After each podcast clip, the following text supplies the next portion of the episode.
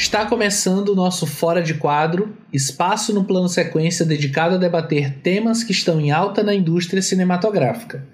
Estamos nos aproximando de mais uma festividade religiosa, dessa vez a Páscoa, um feriado cristão que celebra a ressurreição de Jesus, ocorrida ao terceiro dia após sua crucificação, sendo uma das principais celebrações do ano litúrgico e também a mais antiga e importante festa cristã.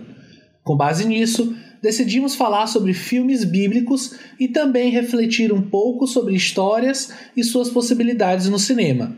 Eu sou Pedro Tobias e tenho aqui comigo Leandro Luiz. E aí, Leandro, tudo bem? Opa, fala Pedro, tamo aí, tudo bem? Espero que vocês todos também estejam bem. Esse Brasil de meu Deus, essa loucura aí que a gente continua vivendo depois de um ano, né? Mas vamos lá, vamos falar de Jesus para ver se ajuda a nossa vida. Se ajuda ou se atrapalha, né? Eu não sei. Vamos ver. É. Tomara que ajude. Tomara. Aqui com a gente também o Fernando Machado. E aí, Fernando? É, é bem isso mesmo que o Leandro falou. Tentar trazer um pouquinho de luz, né? Tá tão, tão complicado, né? Mas de repente, já que a gente não, não tá conseguindo reunir com a família, para aqueles que, que de alguma forma, sei lá, se reúnem nessa data e não estão podendo fazer, né? Que de repente, se de alguma forma a gente consiga falar um pouquinho para quem, quem gosta, para quem acredita, para quem realmente não acredita, mas de alguma forma reflete um pouquinho sobre é, todas as coisas que vem acontecendo nos últimos um ano e dois meses de pandemia. É isso, então vamos lá pro programa.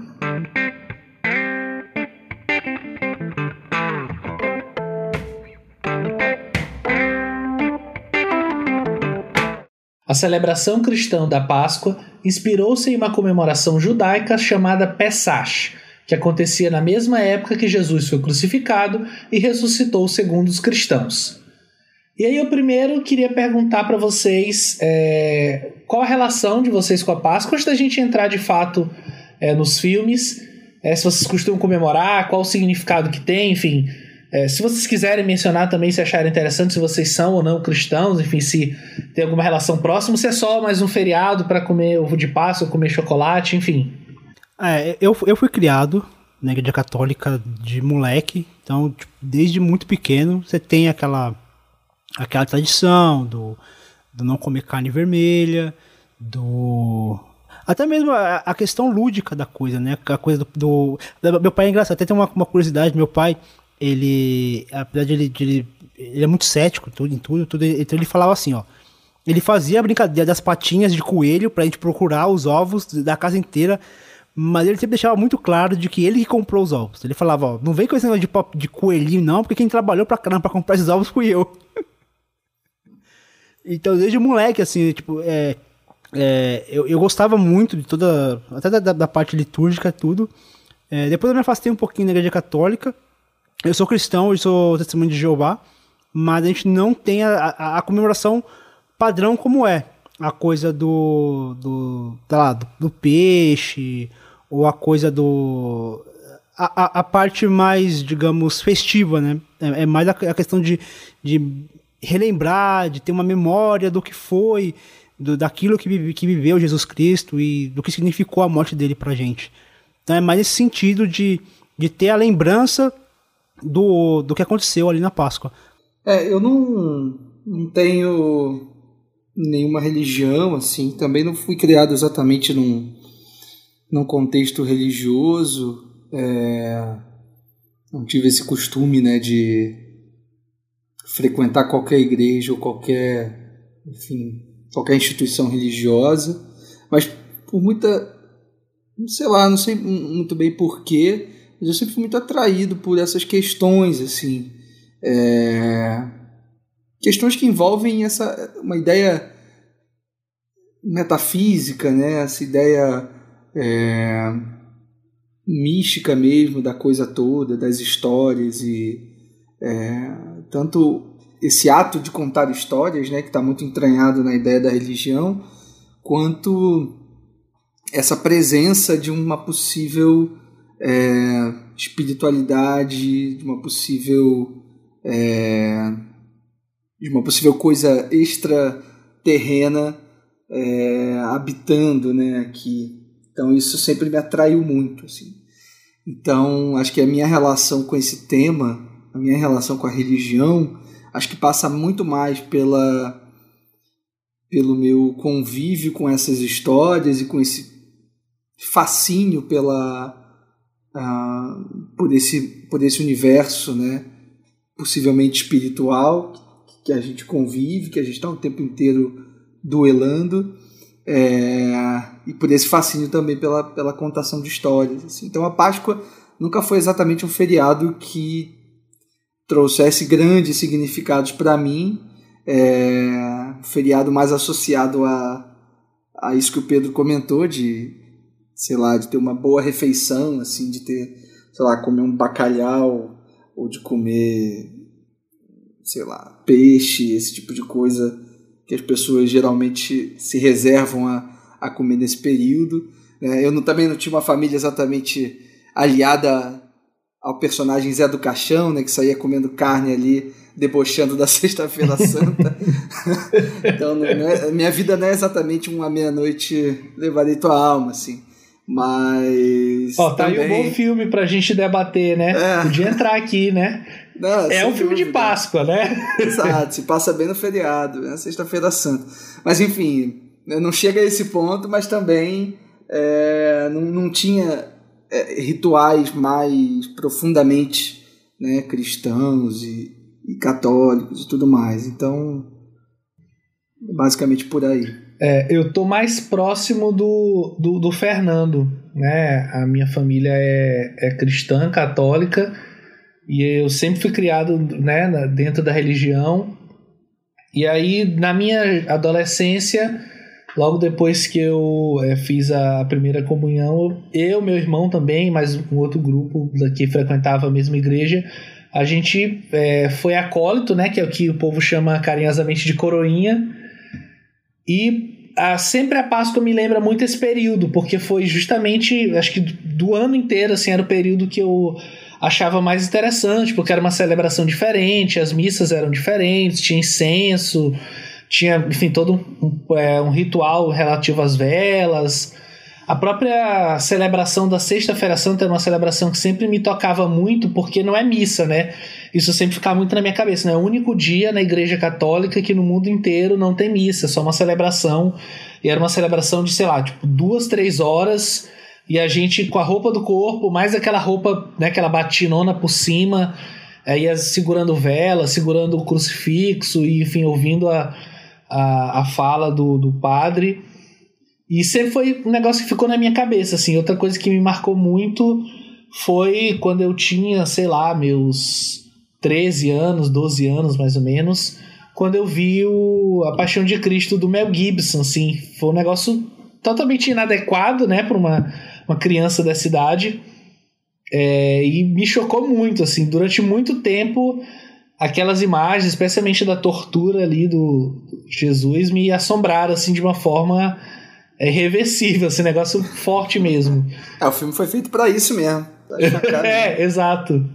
Exatamente, são as lembranças assim mais é, próximas que eu tenho da Páscoa, assim, mas é, ultimamente, né, especialmente nesses últimos dois anos, é, tem passado meio batido, né? Acho que isso vale desde o do cristão mais fervoroso até o, o, ateu mais Zé do Caixão, como o Leandro falou, né?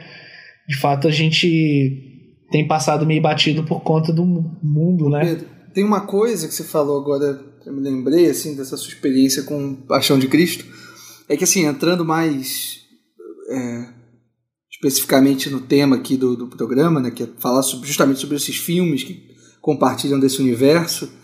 É, uma coisa eu lembro, assim, de desde criança ser muito interessado nos filmes é, bíblicos que passavam é, na televisão aberta quando eu era criança. Eu sempre gostei muito de assistir é, esse tipo de filme e, e, e é, na semana né, da Semana Santa, Sexta-feira Santa, era certeza de passar, né? certeza de ser exibido ali pelo menos um, dois, três filmes que compartilhassem ali desse universo, principalmente do universo da, da história de Jesus, né, da trajetória dele ali, é, enfim, da vida toda, né? Tem filmes que se focam mais é, em um momento, como é o caso do Paixão de Cristo, tem outros que acompanham desde o nascimento, o crescimento e tal, até a morte, a ressurreição. Então, eu, eu sempre fui muito fascinado, assim, então eu lembro de ver, é, sei lá, muitas vezes é, o filme do, do Zefirelli, né, o Jesus de Nazaré, do Zefirelli na TV, que, que, que eu acho que era exibido meio que em, em, em capítulos, em episódios, não sei se cada dia eles exibiam um episódio, cada semana, como é que era. Porque é um filme bem longo, né? De, sei lá, acho que mais 5, 6 horas de duração. É, nunca vi o filme depois de grande, assim. Nunca vi ele completo também. Talvez já tenha visto trechos recentemente na TV, mas nunca peguei ele para ver completo de novo agora. Mas é, eu lembro de imagens muito importantes, assim, é, desse filme, de outros também que deviam passar é, de momentos específicos dentro da trajetória de Jesus, sobretudo dos momentos em que ele é, praticava os milagres, né? Assim, era um momento sempre muito de muito fascínio para mim. Eu ficava geralmente muito assustado é, e ao mesmo tempo muito encantado. Assim. Então tinha essa dualidade, é, por exemplo, quando ele ia lá ressuscitar Lázaro, assim, ou quando ele ia lá curar as pessoas que, sei lá, estavam cegas e que estavam paraplégicas. Então, tinha um ritual e existia uma espécie de. Acho que o filme também era feito, né, era encenado de uma maneira a, a trazer essa, essa coisa mística que dava medo, né? então principalmente para crianças e tal. Então eu tinha essa relação de medo e de fascínio com esses filmes bíblicos, principalmente esses filmes sobre a história de Jesus assim nessa época. É curioso que o que me atraiu mais não foi nem porque assim, na minha época de escola, a gente tinha muita aula de teatro. E era uma coisa muito. Eu não, eu não sei porquê, era uma coisa muito, muito da região ali onde, onde eu morava. Eu ainda moro próximo de onde é, eu cresci. E tinha muitas encenações. Eu não lembro qual era, o, qual era o nome certo. Não é encenação que falava. É, mas eu sei que tinha muitas essas, essas encenações que, que contavam um pouquinho dos últimos dias de Jesus e tudo. E focava muito na, na, na última ceia. E, e aquilo me fascinava demais, assim. E, e, tinha aquela parte do, de malhar Judas também, que era muito tradicional aqui. E aquilo me, me assustava demais, sabe? As pessoas linchando ali um boneco. E, e aquilo tudo me fascinava. E, aqui eu, e, assim, e aí eu comecei a, a, buscar muito mais informações. Só o que me fascinava nas histórias de Jesus não era nem essa parte é, de milagre, porque para mim aquilo ainda era muito inacessível era mais a parte humana mesmo, a parte da do que é, que é o fascínio que, que me tem por paixão de por é, a última tentação de Cristo, essa parte humana dele, essa parte de, é, de, de, um, de, um, de um de um agente do caos, um agente revolucionário, um agente de mudança. Eu acho que era isso que me fascinava é, principalmente depois ali dos meus 15, 16 anos, não, até antes, acho até meus 12, 13 anos, que foi quando eu comecei a me afastar um pouquinho da igreja católica, que aí eu fui me envolvendo mais com esse, com esse lado é, de. com esse lado de. de um Jesus mais terreno, mais humano, né? Acho que isso que me mais me fascinou. A partir dos meus 12 anos para frente, que aí eu comecei a enxergar a Páscoa saindo um pouquinho da liturgia, indo mais para a questão de, de, de, relembrar, de memorar o que realmente o, o, que, o que o personagem viveu, né? Ô Fernando, já que você falou desse Jesus terreno e dessa talvez reimaginação e dessa leitura, acho que a gente pode falar sobre o filme Esteio que a gente escolheu aqui para debater com um pouco mais de carinho, que é A Última Tentação de Cristo, de 1988, né, dirigido pelo Martin Scorsese. É muito querido por muita gente, tido como um dos grandes filmes do Scorsese, mas também ao mesmo tempo fica de lado na lista de muita gente, assim. Então, antes da gente entrar de fato no tema do filme, né, que é o tema do nosso programa, de repente a gente pode falar um pouco sobre como que vocês enxergam esse filme dentro da filmografia do Scorsese, né, esse tema religiosidade que é forte para ele, mas que não é tão afrontosamente presente nos filmes dele, né? Eu acho que, eu acho que é, é muito presente, é, talvez, num subtexto, né? Eu acho que o Scorsese está sempre trazendo essa... A, a questão da, religio, da religiosidade, da fé, é, não como tema, mas como norte é, até filosófico, assim, é, para os filmes dele, né, e para os personagens também. Então, acho que o Última Tentação de Cristo faz todo sentido, né, existir dentro de uma, de uma filmografia como a do Scorsese, que, enfim, conhecidamente é um cara é, de criação católica, um cara de que foi seminarista. É, ele até fala em entrevista que essa inclinação religiosa nem foi tanto por conta dos pais deles, que, dos pais dele que não eram especificamente muito religiosos, apesar de seguirem ali, né, uma doutrina que acaba sendo mais cultural do que religiosa, é, por serem, né, italo-americanos e tal, mas foi um, um caminho que ele escolheu para si. E ele chegou a ser seminarista e tal, e abandonou e acabou se tornando cineasta depois, né? Então acho que isso reflete muito é, na obra dele como um todo. E aqui é meio que uma realização de um de um sonho, né? Imagina um desejo que ele tinha já há muito tempo, né? Porque ele ele entra em contato com, com a vontade de fazer esse filme, né? E entra em contato com um livro é, que dá origem a, a Última Tentação de Cristo dez anos antes, se eu não me engano. Né? Aliás, acho que até mais. Acho que ele entra em contato antes de fazer Taxi Driver. É, acho que é em 72 que ele entra em contato com, com esse livro, é, que inclusive é a atriz que interpreta a Maria Madalena no filme que, que entrega para ele esse livro, né, a Bárbara Hershey. E a partir disso ele, né, com o tempo ele lê o livro e se encanta ali com a possibilidade de contar essa história hiper-humana, né? Para seguir na linha que o Fernando comentou, assim, né? Trazendo um pouco essa essa esse lado terreno, esse lado ultra super-humano de Jesus Cristo, assim. Então ele batalha bastante para fazer o filme, né? Ele, ele, ele demora um pouquinho para ter o financiamento que ele precisa para fazer e ainda assim não é exatamente um filme é, não é exatamente uma superprodução, né? apesar de ser uma produção de Hollywood, acho que produzida pela Universal, né? Acho que antes ia ser produzida pela Paramount, aí acabou, é, enfim, dando problema na produção, foi descontinuado e acho que depois foi pela Universal. É, mas é um filme que, que ele faz ali em 88, né? Quando ele já tinha uma carreira é, bem consolidada, né? Já tinha dirigido talvez os seus dois filmes mais importantes e mais premiados e mais famosos, que é o Taxi Driver e o Todo Indomável, né, em 76 e em 80, respectivamente. E aí ele faz o, A Última Tentação de Cristo, uma espécie de filme muito pessoal, né? Um filme, apesar de ter uma história absolutamente universal, né? A história de Jesus Cristo, é uma história super pessoal para ele, né?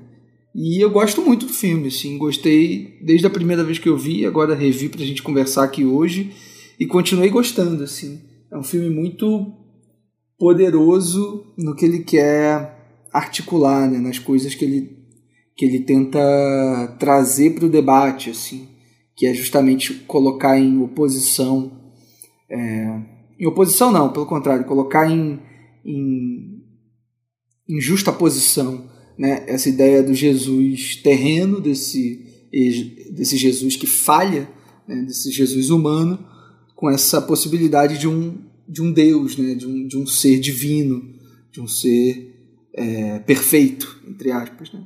Acho que o filme é muito bem sucedido nessa, nessa relação que ele tenta criar. É, eu li o livro, o Conversas com Scorsese, e aí no livro ele fala que ele sempre foi fascinado por, pela história de Jesus. Depois que ele leu o livro, virou um, quase uma obsessão dele. Só que ele sempre pensou, ele sempre gostou muito do, do, dos filmes, dos épicos bíblicos, né? Ele até fala do, do Evangelho segundo São Mateus, do, do Pasolini, e aí ele fala que ele, ele é apaixonado pelo filme, mas ele acha o filme inacessível, exatamente pela proposta do filme, né? É, é, é um filme que, que fala, que praticamente transcreve todo o Evangelho de, de, de Mateus, e com a linguagem dele, assim, outra, outra proposta e o Scorsese queria fazer algo acessível. Então ele, ele batalhou muito, assim, ele batalhou muito. Esse roteiro, ele, ele passou por estúdios que foi, e foi recusado e ele teve que refazer até a, a, a escalação dos, dos atores para o filme teve que ser refeita porque não, não deu. E aí ele ficou o Leandro até comentou aqui, anos tentando, até que a, que a Universal conseguiu, é, aprovou o orçamento do filme. O filme, se não me engano, foram 7 milhões para esse filme. Tanto que muito do que o Scorsese queria fazer, ele teve que reduzir, porque ele teve que pensar em fazer esse filme nessa escala menor. Se a gente pegar em, em questão de, de, design de produção mesmo, é, é um filme muito econômico. E ele foi filmado no Marrocos, então ele acabou usando aquela locação mas o que ele pretendia fazer, o tamanho, o escopo do filme teve que ser reduzido. E isso deu problema até na hora de, de montar o filme, que ele não tinha tempo para poder montar o filme como ele queria. E aí ele, ele mesmo fala que o filme ficou mais longo do que ele gostaria que o filme fosse. E há muitas cenas que ele falou que ele queria refazer, mas não pôde por conta de questões orçamentárias. Mas ainda assim, eu, eu vejo a, toda a filmografia do Scorsese trabalhando muito é, não o tema Jesus Cristo, mas alguns temas que permeiam a vida de Jesus Cristo, como a questão do perdão, a questão da traição. Ele, ele fala muito nesse livro, que ele fala muito sobre, sobre como ele usou esse tema de traição, que é algo que, que, que ele sempre achou pouco discutido na vida de, de Judas e acabou levando isso para os infiltrados também. E aí eu comecei a pensar muito sobre, sobre como ele traz esses temas para diversos filmes que não tem nada a ver com, com a gente não pode. E talvez não faça nenhuma relação com, com, com Jesus Cristo, mas de alguma forma ele consegue trazer essas temáticas: pecado, traição, é, perdão, tudo para essas obras, mesmo que não sejam umas obras bíblicas, mas que de alguma forma ele, ele traz esses temas que, que foram muito presentes, foram presentes na vida dele ainda são para esses filmes que não têm essa temática propriamente dita.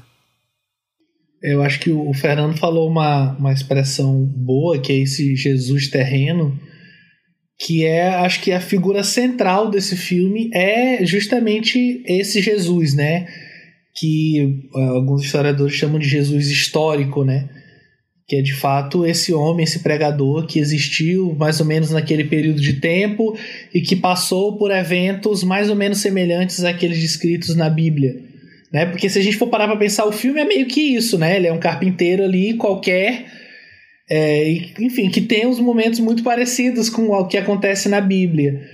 E aí, a partir de determinado ponto, né? Enfim, quando ele chega ali a, a ser exaltado ali no Domingo de Ramos, é que a gente começa a organizar melhor as ideias em relação a como ele se posiciona a sua própria divindade, porque até mesmo, por exemplo, no encontro que até na Bíblia é uma passagem marcante, que é o encontro com João Batista, na qual ele é batizado, é um negócio super ok, assim, não tem o rompante, não tem a, a pomba do Espírito Santo, não tem, é, enfim, o próprio estar no deserto em jejum, sendo tentado pelo inimigo, é um negócio super ok também, assim, não é um, uma grande revelação para ele. E pra gente também, como espectador, não é. Acho que a maior revelação do filme é de fato aquela vida inteira que ele tem pós-morte. Né? Até ele se virar e dizer: Não, de fato eu, eu quero ser Deus, eu preciso ser Deus, eu tenho esse desejo por divindade. Que é uma atitude que, apesar de dizer muito sobre é, ele estar nesse papel de se sacrificar para nos salvar, mas também tem a ver com a posição que ele quer alcançar de é, divindade, dele de fato ter querer para ele esse papel. Porque ele não só decidiu é, voltar, enfim, entre aspas, voltar, né? Dependendo de como você lê o filme, é, para salvar a humanidade, mas também para que ele fosse de fato Deus, para que ele não vivesse aquela vida mundana, miserável que ele estava vivendo e morresse e ficasse por isso mesmo, e talvez os filhos lembrassem dele e acabasse nisso. Então ele joga essa figura de uma forma muito. até muito. como eu posso dizer? muito violenta mesmo. Ele joga com ela, é, e apesar de ser um filme mais afrontosamente bíblico, né, falando diretamente sobre Jesus, mas ainda assim é um filme que está muito dentro da filmografia dele e talvez, por exemplo, quando a gente pensa no Silêncio, que é um filme mais recente que também aborda a religiosidade mais de frente, é um filme que talvez ele tenha um, um respeito um pouco maior, até como cineasta, em relação às figuras que ele está retratando e como ele vai mostrar elas diante daquela religião, né? Não sei se vocês também concordam com isso. É, eu não sei, assim, talvez eu não seja a melhor pessoa para é, falar sobre isso, justamente por não ser religioso, então talvez eu não tenha exatamente, uh, né, não esteja exatamente ali no lugar de compreender exatamente até onde é, escapa esse respeito, assim. Mas a minha impressão, é, que é uma impressão muito de fora, né, da, da, de uma pessoa de um universo religioso e tal, mas a minha impressão é de que muito pelo contrário, assim, acho que ele respeita muito é, a história e a religiosidade e a divindade até daqueles personagens, assim.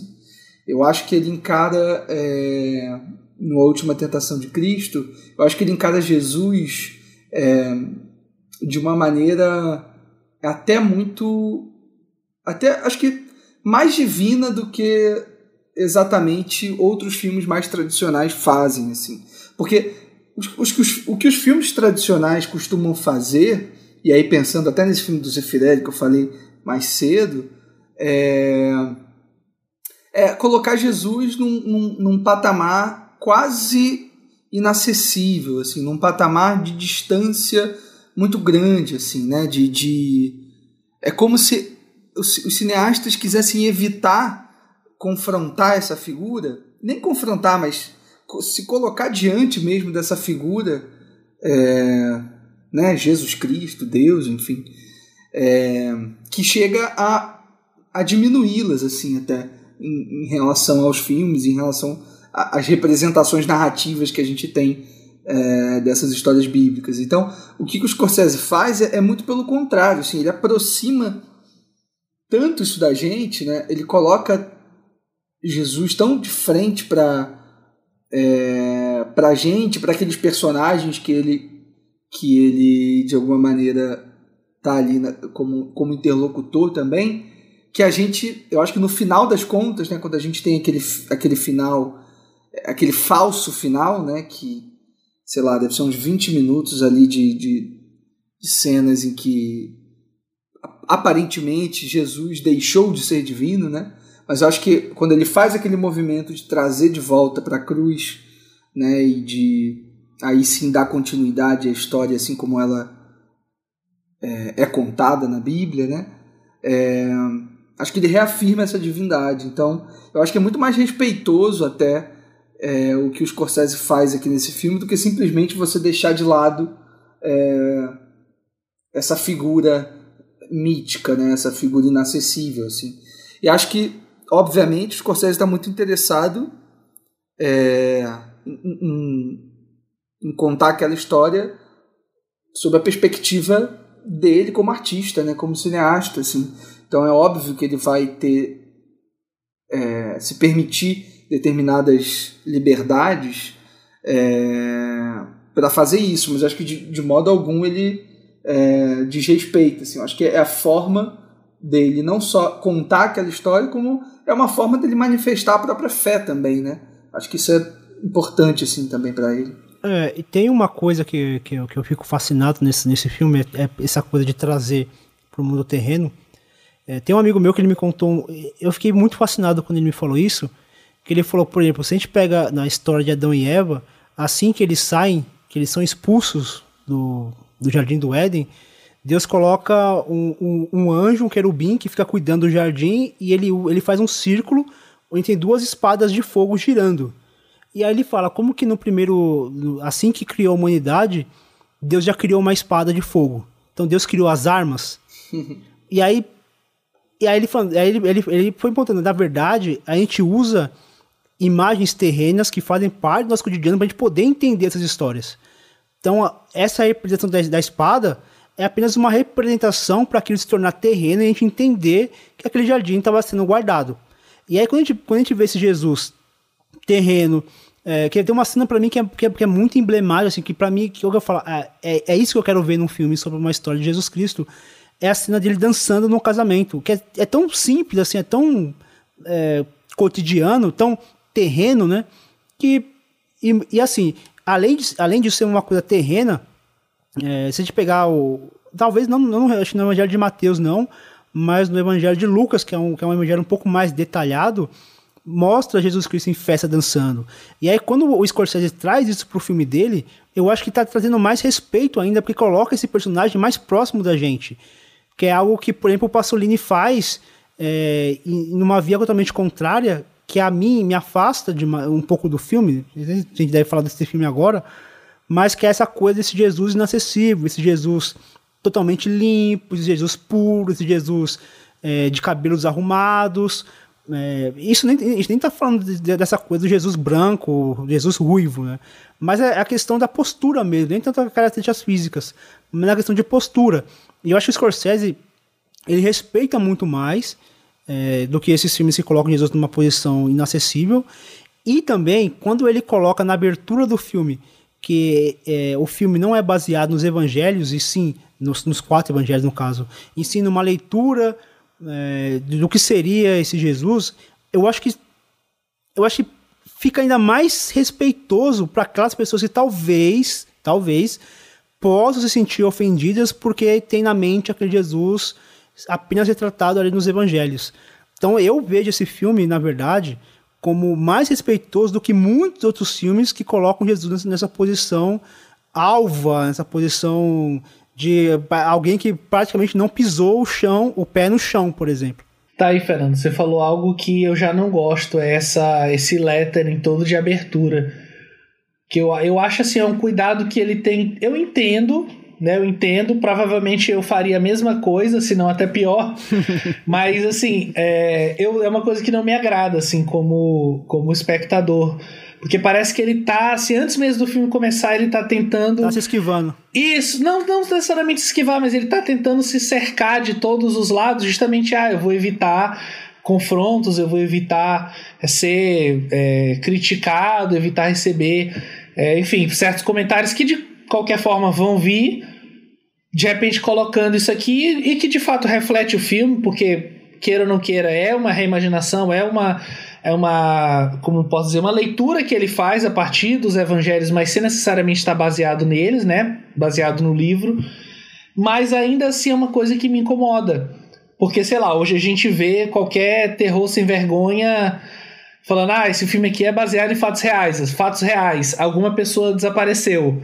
E aí na hora o filme é sobre, sei lá, uma bruxa assassina na floresta, sabe? Eu acho que isso me incomoda um pouco, apesar de, como eu falei, eu faria provavelmente a mesma coisa ou até pior, mas é algo que, que para mim fica. O curioso é que não adiantou de nada, né? Porque o filme é. foi muito contestado. Não, né? é, não, não só dizer, contestado. Teve cinema queimado na França. É, foi feio. Scorsese recebeu ameaça de morte.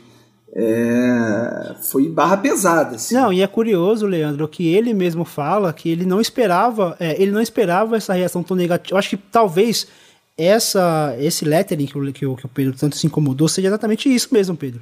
É, é aquela coisa, tipo, eu sei que vai vir uma reação, então já vou me antever para essa reação ser menor. Só que na verdade é, foi surpreendente porque a reação foi muito, foi muito intensa o filme tomou um prejuízo enorme. Teve um. Ele, o Scorsese ele fala que tem um. que ele é amigo de um, de um distribuidor, e o distribuidor mandou um e-mail para ele, um e-mail, né? Uma carta para ele, dizendo de que ele não iria exibir o filme, e depois ele até pediu desculpas por isso, né? É, mas que ele não iria exibir o filme porque se ele exibisse, o, a, a sala dele seria depredada, sabe? Seria incendiada, sei lá o que poderia acontecer. E, e, o filme foi um. Assim, o filme não, não conseguiu se pagar o Scorsese falou que ele ficou muitos anos com dívida por conta dessa obra, mas que ele não esperava. Talvez essa, esse lettering de início fosse essa tentativa dele de falar, ó, galera, não leve tão a sério é, o, que, o que você está vendo aqui, é, mas sei lá, cara. Assim, de verdade, o que aconteceu ali acho que aconteceria com qualquer filme, em qualquer época, do, em qualquer situação. Hoje seria muito pior. Eu imagino eu que hoje seria um negócio muito mais. Dependendo do país que fosse feito, Talvez ele nem teria sido feito, teria né? Sido feito, exatamente. Ah, exatamente. O filme foi, o filme foi proibido, não sei se ainda é, ainda é proibido, mas ele foi proibido em diversos países. Por muito tempo esse filme foi proibido. É, antes do Última Tentação de Cristo, Godard também lançou um filme que teve bastante problema, né? O Je vous salue Marie. né, que é de 85 e também é, causou certas confusões assim com, com a Igreja Católica e tal. Então, o Scorsese já certamente esperava é, que algumas coisas que ele retrata nesse filme não seriam muito bem aceitas, né? Eu acho que a intenção dele era de ser compreendido, assim. Eu acho que no fundo ele sabia que, sei lá, é, mostrar aquela, logo aquela cena no início de Jesus Cristo ali no assistindo, quer dizer, assistindo não, né, mas esperando ali junto com as outras pessoas pelo atendimento entre aspas da Maria Madalena, assim, né, quer dizer, e aquela e ela transando com os caras ali seguidamente na frente de todo mundo, né, e Jesus tendo que lidar com essa com essa presença desse corpo e a presença da sexualidade, né? Que assim como a dança, Fernando, que você comentou, né, assim como o fato de Jesus ter se divertido em festas e ter dançado, certamente ele se confrontou com uma, com uma questão de sexualidade, assim, ou pelo menos com uma questão do corpo, do corpo feminino, do corpo masculino, mesmo que seja. É, e colocar isso no filme é uma forma também, mais uma, um elemento né, que o Scorsese traz para aproximar isso. Assim. Acho que um outro elemento importante também disso é, é, a forma como os diálogos são escritos, né? Como eles são ditos pelos atores, né? A gente parece que está assistindo um filme contemporâneo, né? Assim, parece que, que, que aquela, o que está saindo da boca daqueles personagens não é exatamente um jeito de falar é, que, que filmes como esse costumam adotar, né? A gente está lidando ali com uma gramática, com um vocabulário é, muito despojado, assim, né? Que também é mais uma coisa que o, que o Scorsese define ali. Acho que ele e o Paul Schrader, né, que é o roteirista do filme, Uhum. acho que eles têm É. essa conversa antes de fazer o filme, né? Tipo, de tomar essa decisão de, de trazer o diálogo também para um, um mundo contemporâneo, assim, para um jeito de falar é, de hoje em dia, justamente para fazer parte dessa, é, dessa unidade né, que ele está tentando alcançar. Né? É, principalmente nos diálogos do, de, entre Jesus e Judas, a gente, a gente vê isso muito, muito claro, né? É. Seria O o. Harvey Keitel tá falando ali, parece que ele tá num filme de gangster, assim. É, não, é muito bom, bizarro. E, é- e é- não, e é muito bom. E é muito bom, porque isso dá. Porque assim, a gente tá lidando com um personagem que já é muito complicado, né? Porque é Judas. Então a gente já, já parte de um pressuposto. E aí, quando ele coloca esse Judas. é, ainda que seja um, um Judas muito beligerante, né? Ele é um cara. Ele é um cara que. Ele peita Jesus assim, de maneira muito firme. É, Acho isso muito bom, pô. é muito, isso é muito bom. Acho o personagem fascinante, assim. Não, é- Judas já é um personagem fascinante, né? Ah, e acho que aqui ele fica, ganha ainda mais nuances, assim, muito louco. É, tanto que a parte do. é, a gente lembra muito de Judas pelas 30 moedas de prata, né? É, ele é muito lembrado exatamente por isso. E nesse filme, isso daí é. é, sabe, não significa nada do, do que realmente acontece ali, né? E é isso que. É, essa riqueza que faz o personagem se tornar. E esses diálogos com Jesus. é, que fa... E assim, e um diálogo muito. Como você falou, Leandro. Não é aquele diálogo rebuscado, aquela coisa poética, que acaba afastando realmente, né? Eles tentam trazer isso uma coisa mais mundana, ainda que a essência ali do que foi dito não, não tenha nenhum respaldo no- no- nos evangelhos, mas faz todo sentido essa construção da amizade entre os dois, da certa rivalidade entre os dois, e como isso reverbera no final do filme também, né? Como ele, como, como Judas ele acaba é, naquele, naquele falso epílogo, né? Como ele se frustra, se decepciona com, a- com as atitudes de Jesus. É, e ele é meio responsável por Jesus tomar ali, ter uma tomada de consciência, né? Acho que a fala dele é muito importante para Jesus ali naquele momento. Sim, ele fala, tipo, eu fiz a minha parte de trair, mas você não fez a sua parte, né? Acho essa cena muito boa. É, tinha uma coisa que eu queria falar também que me chama muita atenção, que eu gosto muito da primeira parte do filme, assim, desse primeiro desse momento em que Jesus ainda está muito em, não sei se exatamente em dúvida, né? Acho que pra gente parece que ele está em dúvida, mas acho que o personagem já tinha uma certeza é, de quem ele era, né? De que ele era filho de Deus, de que ele era divino, mas acho que pra gente que está assistindo ali, a gente percebe que há uma, uma espécie de dúvida é, que paira pela cabeça dele. Acho que a forma como o Scorsese mostra isso é muito interessante, porque ele, ele ele pinta quase um Jesus esquizofrênico, assim, né?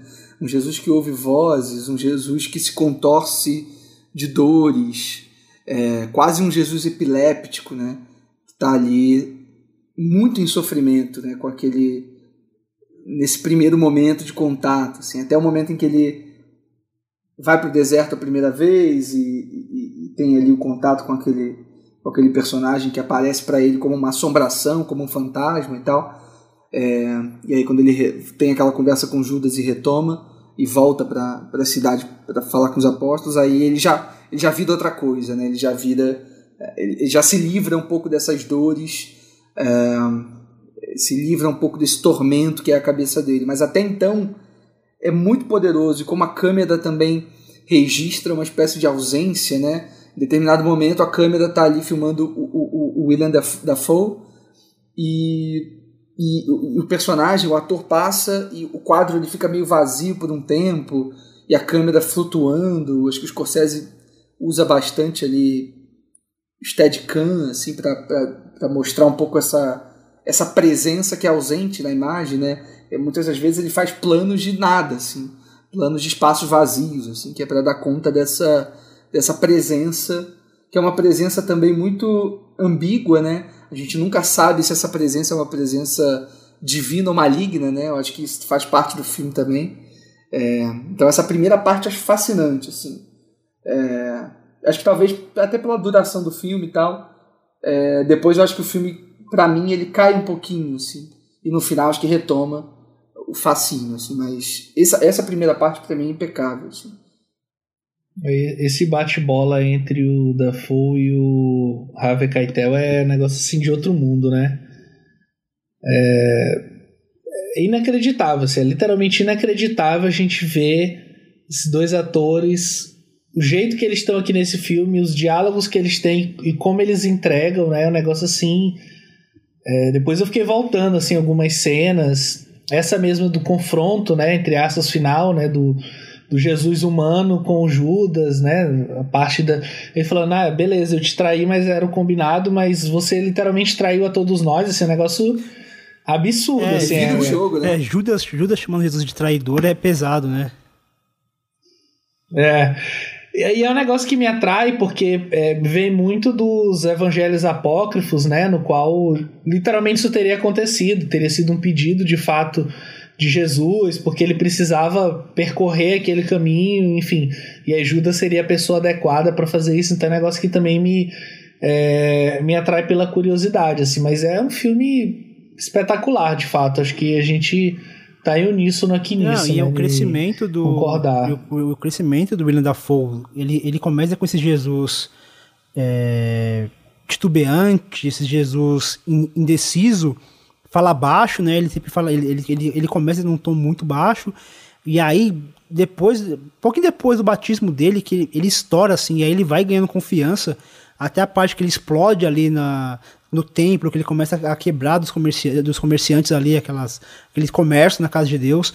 É, o Defoe, ele, ele se integra. Ele é, ele é um ator incrível, assim. Eu não consigo pensar é, em outro personagem, em outro ator para fazer esse personagem da, da, forma que é. Esse Jesus terreno que começa calmo e, explode no final.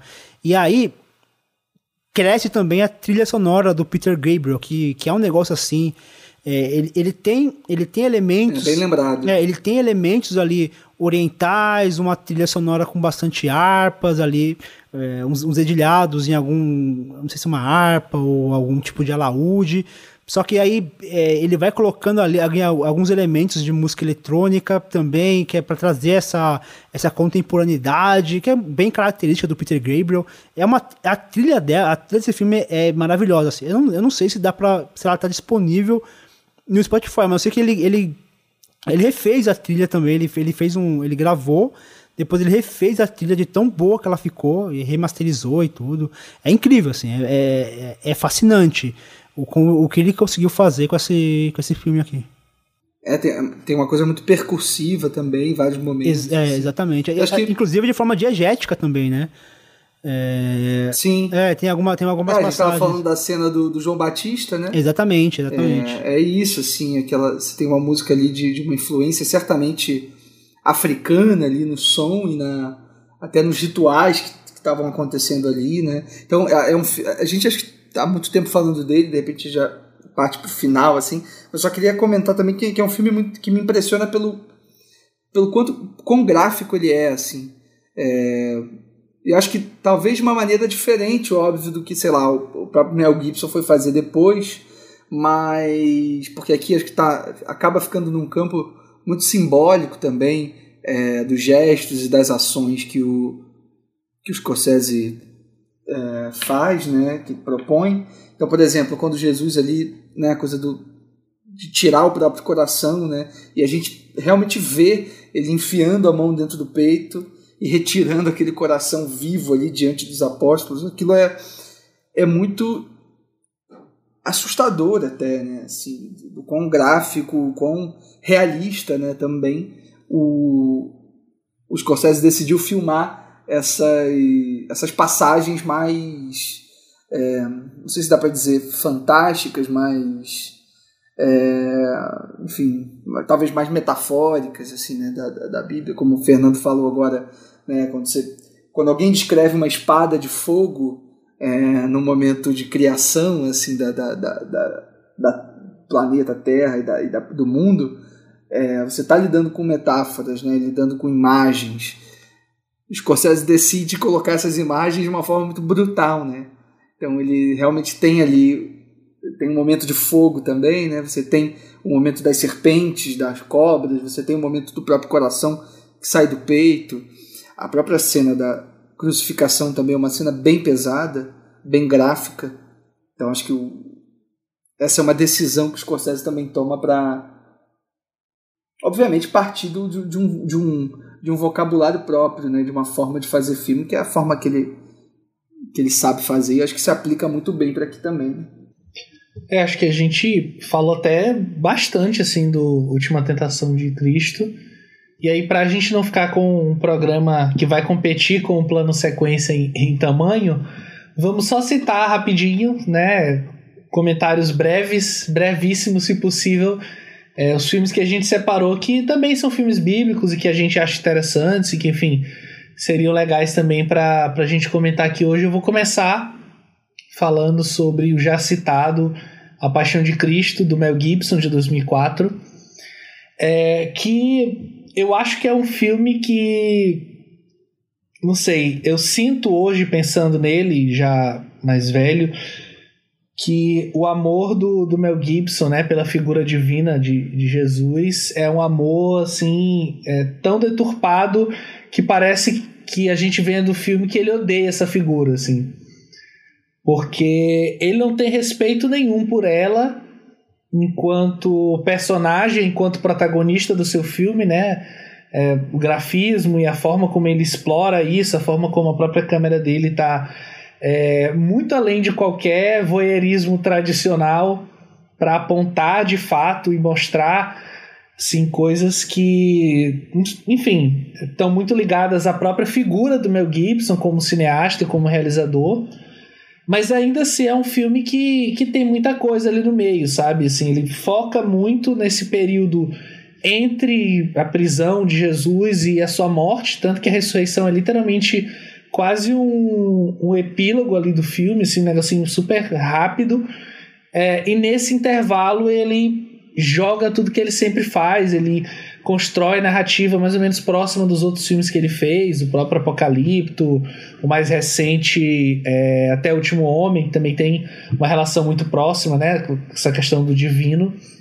É, e é um filme que ainda me agrada muito, apesar de, de cada vez mais eu, eu achar ele um tanto quanto sádico em relação a, a figura de Jesus de fato, assim, um negócio meio, meio bizarro até. É, você, Leandro, fala aí seu primeiro filme. Então, é queria indicar aqui o, um filme de um diretor que a gente acabou de fazer um plano de sequência sobre ele, né, que é o Nicholas Ray. É, o filme é O Rei dos Reis, que é o antepenúltimo filme dirigido pelo Nicholas Ray antes de morrer. É, olha só, né, o cara resolve escolher um épico bíblico para ali fazer nos, nos finais ali da, da, da sua carreira. É, acho que é um dos últimos respiros do Nicholas Ray ainda num sistema de estúdios, né?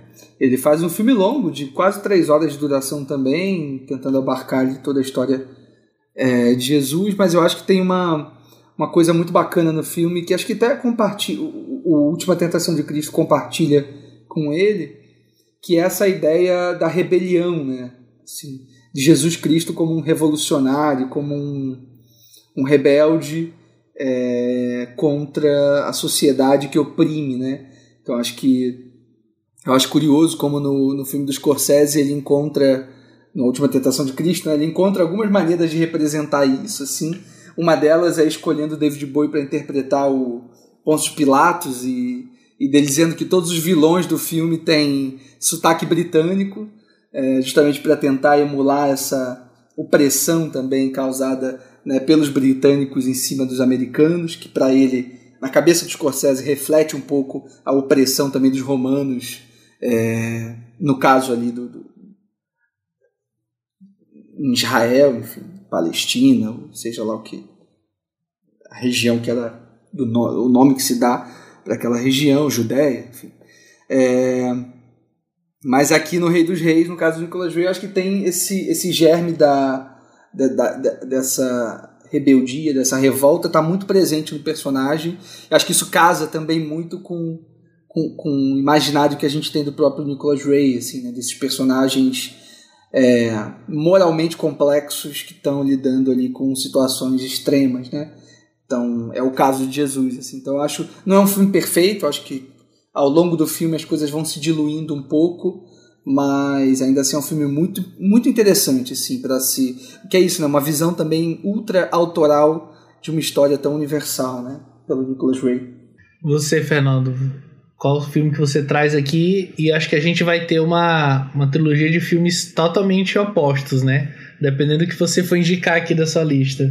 É, que eu vou eu vou puxar, é, eu vou puxar a vida de Brian, que não é sobre Jesus, mas é um filme com a presença de Jesus sendo ali a, a presença dele nevoando toda a trama.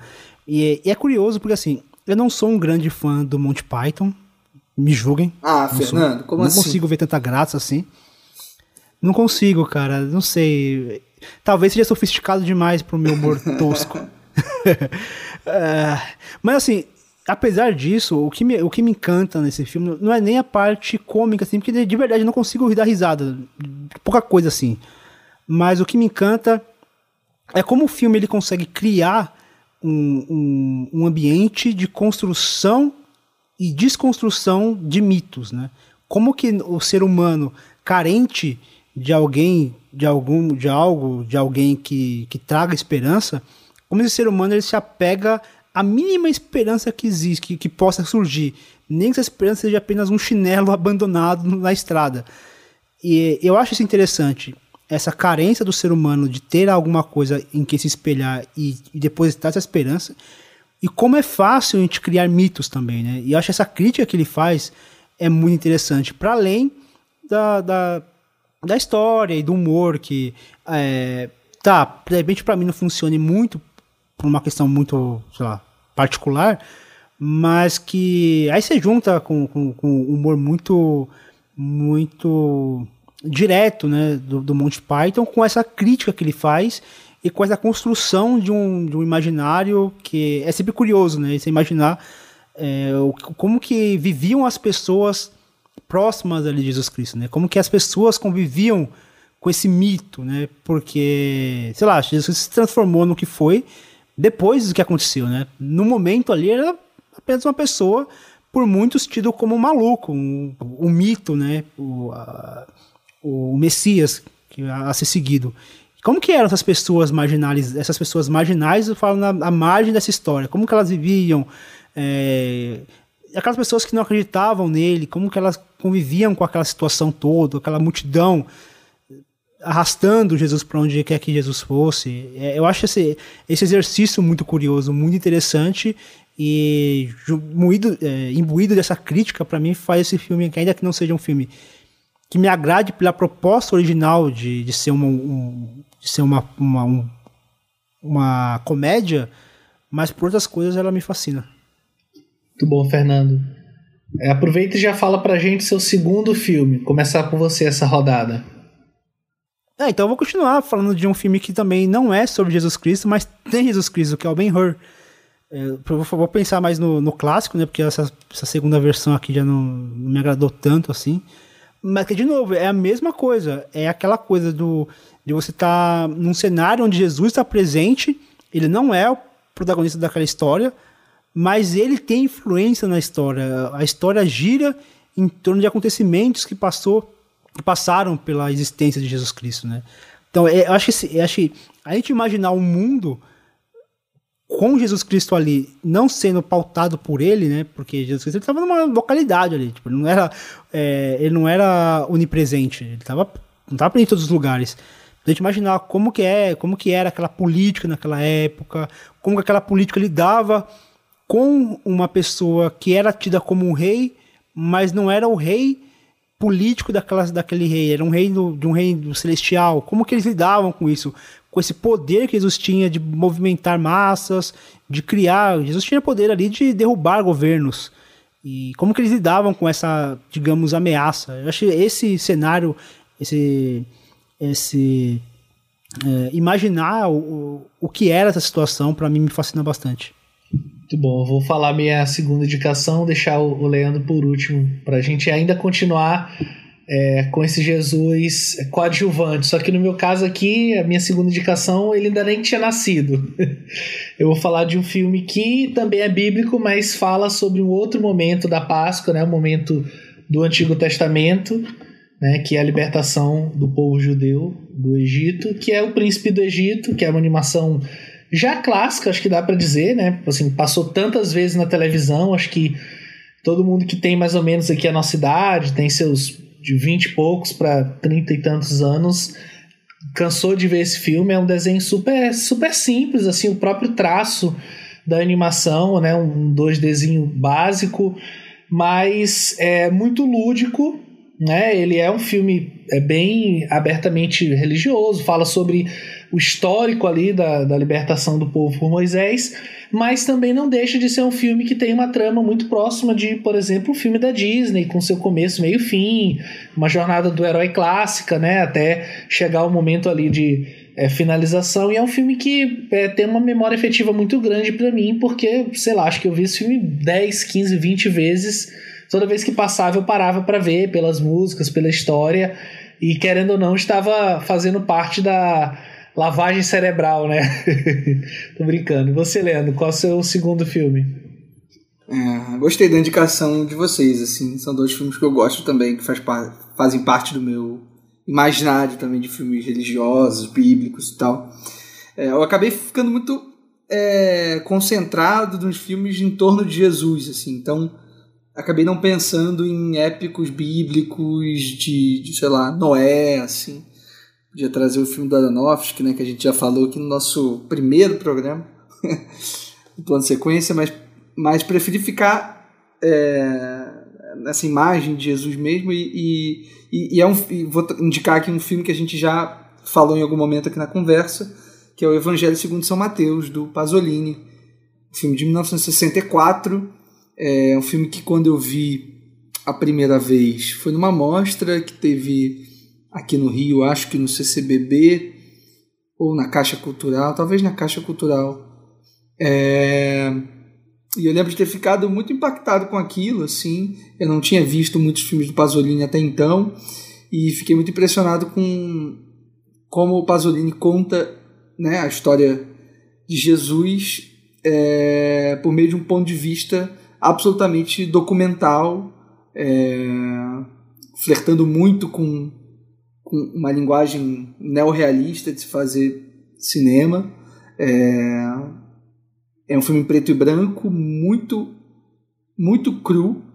É um filme feito de muitos closes, principalmente. Então você tem um filme basicamente composto de rostos humanos falando, né?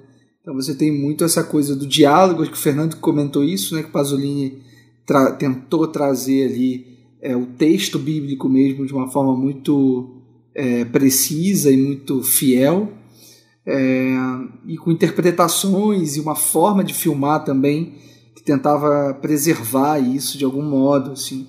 Então, não é exatamente um filme, não acho uma obra-prima, é um filme até bem difícil de entrar. Até hoje eu tenho problemas com o filme, mas ele me causou né, uma, uma impressão muito forte por ele ter essa voz muito própria e acho que acho que é um filme bem único assim dentro desse universo de filmes religiosos que a gente costuma ver acho que o, o Pasolini conseguiu fazer uma coisa ali muito diferente de tudo que já foi feito assim. Acho que vale a pena ser visto é, até como comparação mesmo com, com o tipo de cinema que geralmente é associado a esse universo dos filmes bíblicos né que geralmente é uma né, uma coisa mais épica né grandiosa e tal e acho que aqui ele vai para um caminho bem oposto, assim. Muito bom, Leandro. Então a gente falou de uma meia dúzia, literalmente, de, de filmes bíblicos, né? A maioria com a figura de Jesus, ou centradas na, na Páscoa. Mas a gente pode falar rapidinho também para encerrar, para a gente não se estender mais, que a gente já está se estendendo.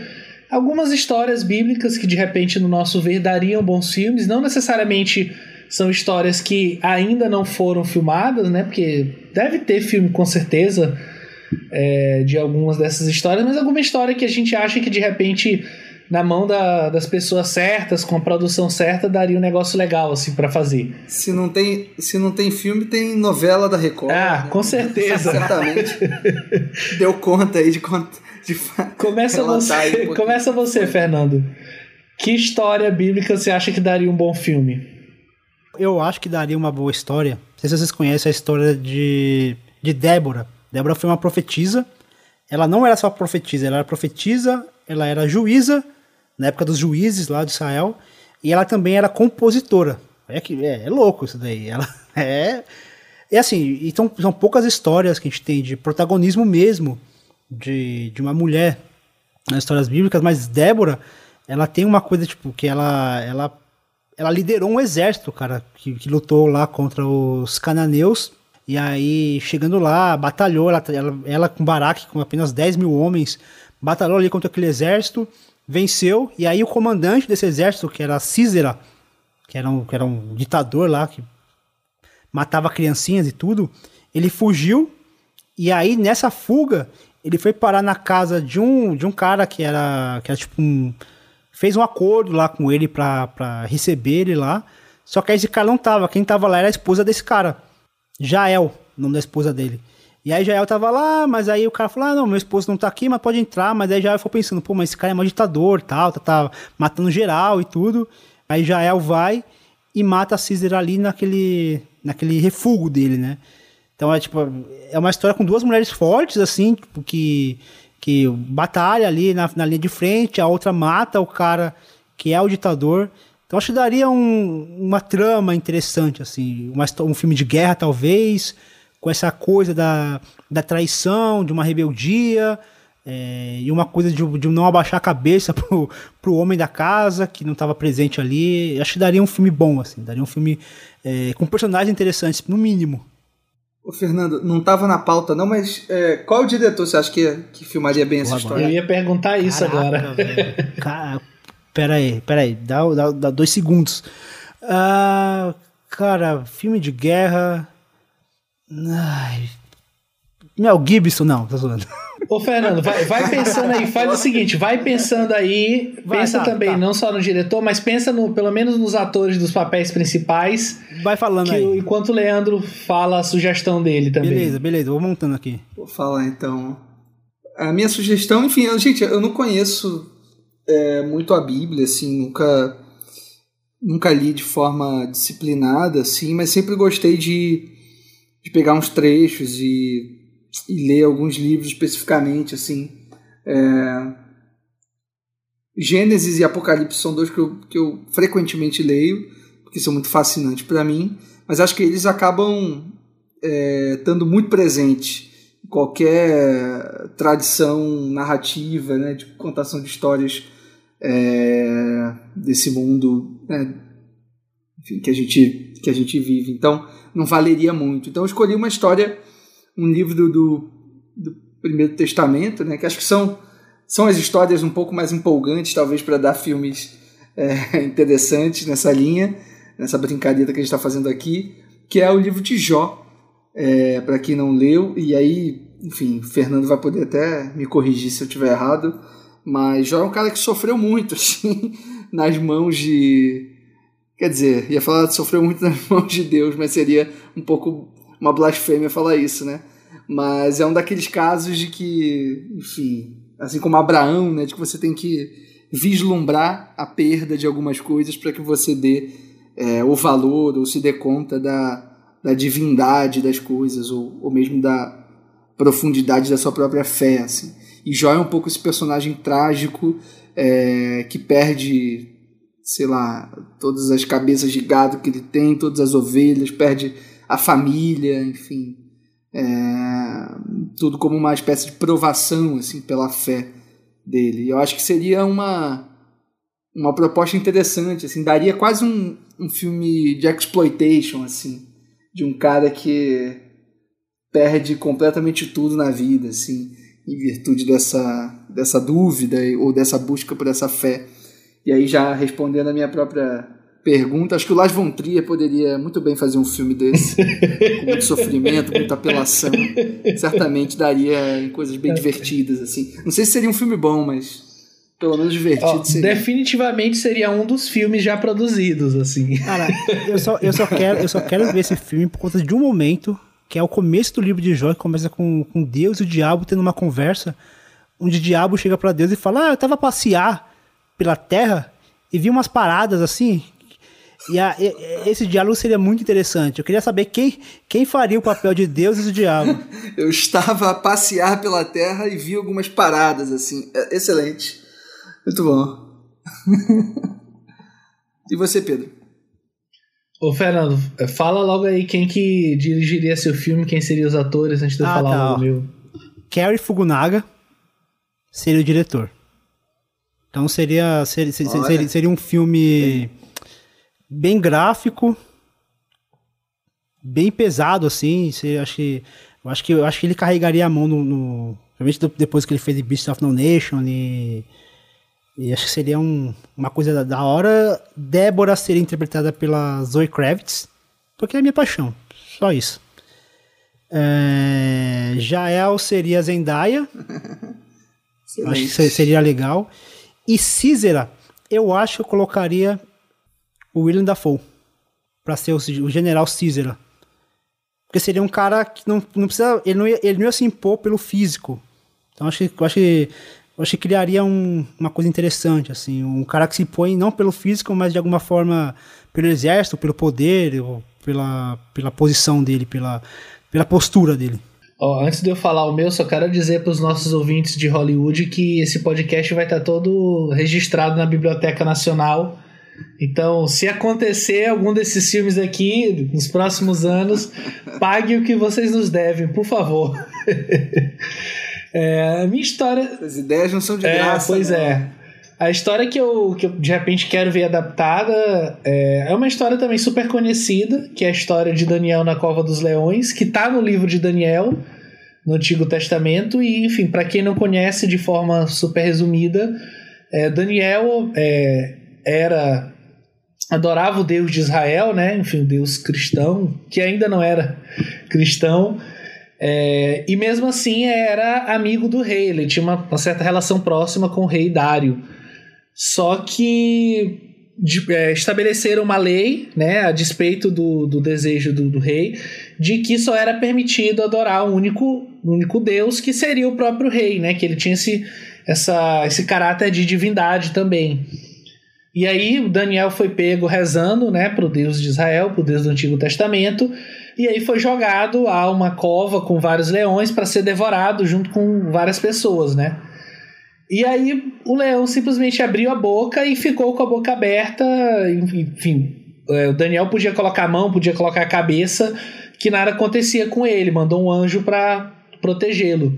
E aí o próprio é, rei, vendo isso, né, se comoveu e mandou tirar o Daniel de lá e mandou é, é assassinar, né? Mandou, enfim, jogar as pessoas que fizeram o decreto, que fizeram aquela maldade com ele. Enfim, é, é, faz parte de uma série de histórias envolvendo o Daniel e essas pessoas tentando né, acabar com a vida dele através dessas tentações, vamos dizer assim. E aí, para responder também a pergunta do Leandro, eu já tinha até pensado um pouco nisso também. É, o diretor do meu filme seria o James Cameron, seria um baita época, assim, um negócio grandioso. É, o Daniel seria interpretado pelo Adam Driver, para a gente manter o eurocentrismo. E para pegar também a ideia do Fernando, o Rei Dario seria interpretado pelo Harvey Keitel. Eu acho que seria um negócio legal também. seria um, um, filme aí para bater um bilhão de novo assim nas bilheterias. Seria um negócio bem em 3D é, não, e tudo, né? 3D, aguinha no cinema, o que tiver direito. Leão feito de CGI. É, é, é isso, gente. Tem filme Excelente. bíblico que existe, filme de animação, tem filme mais sério, mais denso, tem filme mais gore, né? É, enfim, a gente falou sobre bastante histórias bíblicas, né? Para, enfim, não celebrar, mas para comentar também, né? A Páscoa. Espero que quem não seja cristão, enfim, ou até judeu também, que também celebra a Páscoa, mas de uma outra forma, não se sinta ofendido. Até quem for também que não se sinta ofendido, que a nossa ideia aqui é, nunca foi desrespeitar, né? Assim como Scorsese, Ca eu estou nos. Caraca, acabou, Pedro, de, é, acabou de fazer a mesma coisa com o Scorsese. Reclamou do cara e fez a Mas eu disse que eu faria o mesmo e estou fazendo. nesse momento, Dá licença. nesse momento, alguém tá ouvindo o podcast e falando: ah, não, não acredito que eles fizeram isso, covardes. Assumam seus B.O.s. Mas é isso, o programa já tá grande demais. Vamos lá pro nosso bloquinho de recomendações pra gente encerrar.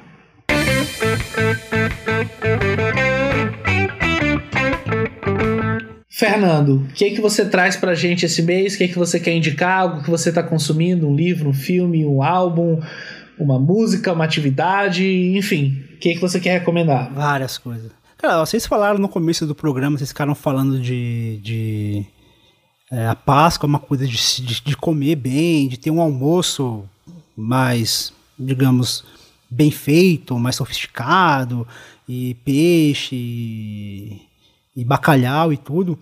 E aí, cara, eu li um livro, eu li no mês passado, um livro meio, meio, meio longuinho assim, mas é muito interessante, chamado Cozinha Geek. É, e é um livro de. Não é um livro de culinária, mas é um livro que ele traz algumas. É, o que está por trás de algumas técnicas culinárias, sei lá. Você vai pegar aí, sei lá, quando você frita um bife, por que que, por que, que cria uma crostinha meio adocicada naquele bife que você coloca naquela panela quente? É, reação de Maillard. Por que que isso acontece? É, como fazer isso? Como reproduzir isso em outros, em outros pratos? É, como fazer isso numa churrasqueira, numa fritadeira, no forno? Qual a temperatura certa para atingir isso? E aí ele vai, vai dando algumas. Uh, vai explicando alguns termos que é para você ir replicando nos, nos, pratos que você for fazer. Não é para te ensinar a cozinhar, mas para entender como que esses elementos eles funcionam, tal. É, ele até às vezes ele pega meio meio, meio é, fica muito repetitivo da coisa do, do geek, do nerd, tá? Meio bobinho nesse sentido. Mas é interessante a gente pensar, é, não só aprender a cozinhar, mas entender essas técnicas porque aí você consegue, meu, variar pra caramba. E assim, putz, meu, meu cardápio que variou pra caramba, cara, depois que eu comecei a ler esse livro. Tipo, eu fui tendo ideias de misturar técnicas, de misturar ingredientes e entender quais são os ingredientes que combinam com tal prato. De repente, você vai fazer um, alguma coisa e você quer colocar uma coisa um pouquinho mais doce para contrastar com salgado. E aí ele vai te dando um, um caminho a seguir, na verdade, né? E eu acho que para esse tempo aí que a gente tá de quarentena e não tá saindo para comer fora, de repente a, a chance é de fazer seus, seus próprios pratos. Acho que é um, uma. Acho que é um caminho assim interessante e assim, é um caminho sem volta, cara. Depois que você começa a cozinhar, é um caminho sem volta. Pô, tem uma coisa que eu preciso me dedicar um pouco mais, viu? A, a cozinhar. Falta tempo, falta tempo. É, partindo para minha recomendação, eu tem uma recomendação oficial e uma que não é oficial, mas que eu lembrei agora durante a gravação, é, que é um podcast. Eu vou de, é, recomendar rapidinho um episódio de um podcast que eu participei, que é o podcast do Matheus Fiore, lá do Plano Aberto, que é o Sessão Dupla. É, e eu fui convidado por ele, assim como também ele convidou a, a Renata Ramos, para a gente falar sobre a rede social. Então acabou meio que sendo uma sessão tripla, né? Falar sobre esse filme do David Fincher que quando eu gravei aqui com justamente com o Fernando e o Leandro, o nosso Fora de Quadro sobre os melhores filmes da década, eu falei que era o filme que eu gostava, mas ele tava ali no bolo, assim, e aí revendo para essa gravação com, com o Fiore, e com a Renata ele cresceu muito para mim. E se eu fosse refazer essa lista, ele ia estar tá bem mais lá em cima, assim. Eu acho que recomendo para que vocês ouçam. E a minha recomendação oficial, que eu vou dedicar a falar um pouquinho melhor, é um álbum, que é um álbum que foi lançado, né, para quem está ouvindo a gente na data de lançamento, literalmente semana passada, que é o álbum do Evanescence, chamado The Bitter Truth, que é um álbum que eles estão lançando basicamente 10 anos depois do último álbum de estúdio deles, que é um álbum de 2011. Eles tiveram outro álbum em 2017, que é o Synthesis, mas tinha apenas algumas é, músicas originais, né? músicas novas, mas mesmo assim é considerado na discografia oficial. E para quem é fã da banda, para quem, enfim, teve a sua adolescência como eu ao som de Evanescence também, é, acho que tá tudo ali ainda, sabe? A, a, sinergia dos membros ela continua. Se você para para ouvir é, o, o Evanescence, né, que é o álbum de 2011, e ouve o The Bitter Truth, você não sente uma diferença muito grande mas a diferença que você sente é uma diferença super positiva. Né? Ele tem uma, uma pegada um pouco mais contemporânea, tem algumas influências um pouco mais, mais jovens, um negócio assim que remete a algumas outras bandas que foram surgindo depois, mas ainda assim tem a identidade toda da banda ali. E é um álbum super gostoso, é um álbum que não é muito longo. É, e vale a pena, assim, pegar um dia, fazer uma xícarazinha de café, ou, enfim, um suco, se você não tomar café, e e devorar, porque é um álbum super legal, tá assim, muito bom mesmo e recomendo. Você, Leandro, qual a sua recomendação para os nossos ouvintes? A minha recomendação também vai ser um disco, olha só. Estamos na enveredado pelo caminho da música hoje, né, Pedro? É, mas eu vou indicar um, um, disco bem pequenininho, assim, bem é, desconhecido, numa escala bem mais localizada aqui no Brasil é, mais especificamente no Nordeste, que é um disco lançado no ano passado chamado Rolê nas Ruínas, que é um disco do Matheus Fazendo Rock. É esse nome mesmo, assim, esse nome curioso e divertido. Matheus Fazendo Rock. É um cara, acho que do Ceará, é, de Fortaleza, se eu não me engano, é, que lançou esse primeiro disco ano passado. É, e esse, hoje, enfim, essa, essas últimas semanas, na verdade, estava tentando retomar alguns discos que foram lançados aqui no Brasil no ano passado que eu não tinha ouvido ainda. É, e me deparei com esse, com esse disco do, do Matheus, esse Rolê nas Ruínas, que é um, que é um disco muito bom. É, assim como o título, o título não, né? assim como o nome artístico é, do, do, do, do Matheus, é, é um disco que tem na sua base o rock, mas ele traz uma mistura de, de gêneros e de influências muito grande, assim. Ele começa basicamente com um funk carioca, assim, um batidão na primeira música que se chama As Vozes da Cabeça, que é uma baita música, já começa é, estourando assim é, o disco e aí ela segue com algumas variações assim de, de gêneros, é, tem hora que ele se envereda pelo pelo reggae, determinado momento ele vai no. Enfim, puxa a linha mais pro rock triste. É, uma, em determinado momento ele vai para uma coisa mais rock garagem, enfim. É, tem horas que flerta com mangue beat, é uma mistura muito grande, mas que acontece de uma forma muito fluida assim ao longo do disco. É um disco bem curtinho, de 30 minutos, tem nove faixas. É, tenho sentido falta disso também, de discos é, muito. que por mais que sejam curtos sejam também muito coesos, assim. E esse é um disco que, apesar da diversidade ali de gêneros, ele me parece muito coeso do início ao fim, da primeira à última música. É, e eu queria destacar a música Melô do Djavan, que é a música 6 do disco, é, que é muito divertida. É, e ele mistura essas referências brasileiras com Nirvana, é, Smell Like Teen Spirit, em determinado momento é, entoada na canção. Então acho que vale a pena conhecer quem ainda não conhece.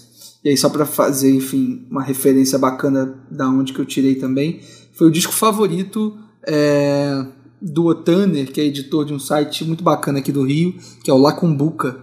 Para quem não conhece, é só colocar aí no Google Lacumbuca, que vai ser direcionado aí pro pro site deles e o, e o que é o editor do site, escolheu o Rolê nas Ruínas do Matheus Fazendo Rock como seu, o seu disco favorito de 2020. Então vale a pena aí dar uma conferida para quem enfim, curtir um pouco esse tipo de som. Muito bom. Como sempre, você pode ouvir o Fora de Quadro no nosso site, no Spotify, no Apple Podcasts, no Podcast Addict, no Castbox, no Google Podcasts ou no aplicativo de sua preferência. Dúvidas, comentários ou sugestões de temas podem ser enviados através das nossas redes sociais ou ainda no e-mail contato arroba plano-sequência.com. Eu me despeço por aqui. Um abraço, Leandro. Um abraço, Fernando. Um abraço, valeu. Falou, pessoal. É isso, gente. Até o nosso próximo Fora de Quadro. Tchau, tchau.